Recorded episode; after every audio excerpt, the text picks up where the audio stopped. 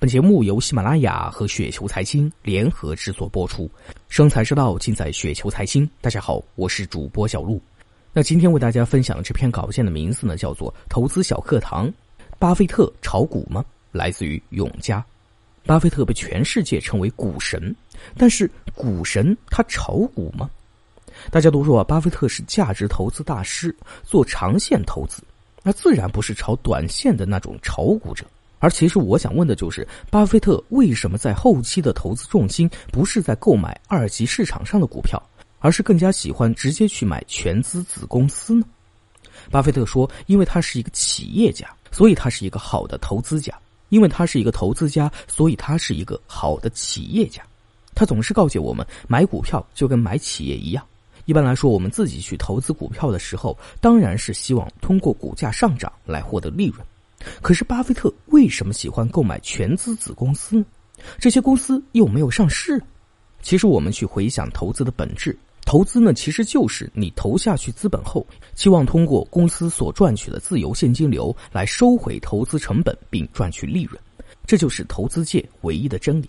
那巴菲特在他购买全资子公司的时候呢，其实就是按照这个思路来购买的，所以他根本就不用去管这家公司上市了没有。巴菲特在购买内布拉斯加家具店和喜事糖果的时候呢，这两家公司可是没有上市的。那他买这家公司到底买的是什么呢？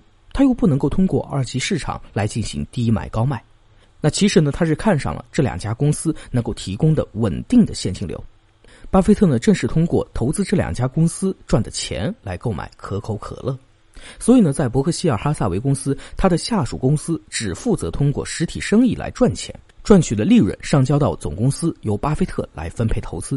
这其中呢，其实还涉及到一个问题：这两家公司实际上在一般人看来，他们的成长性呢，其实并不高啊。一个是卖家具的，一个是卖糖果的，能有多高的成长性呢？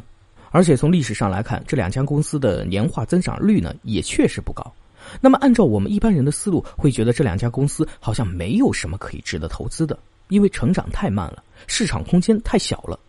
那么，巴菲特到底是怎么靠它赚钱的呢？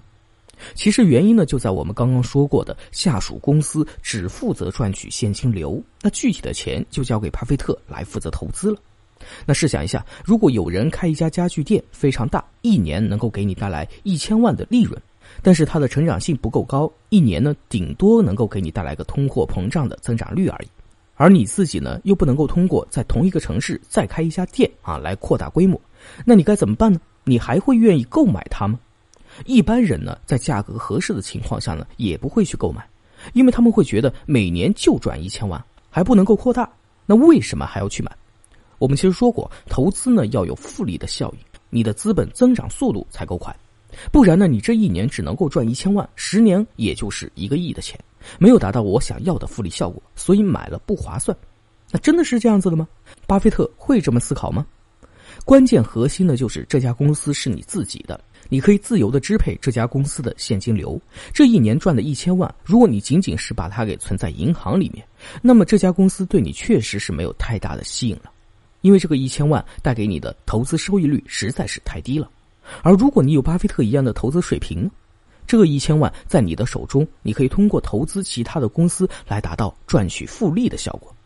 其实，巴菲特的雪球呢，就是这么滚的。先买一家公司，然后通过这家公司赚取的现金流来购买另外一家公司。那这样，你手里的钱始终是在通过复利的方式来增长，而不是仅仅只是买了一家公司之后赚取它的单利收益。那投资的本质呢，就是如此；复利的道理呢，也是如此。同样的，我们在购买股票的时候，本质上来说是要扩大我们手中的股数，通过公司给你的分红来逐步增加你手里的股票数量。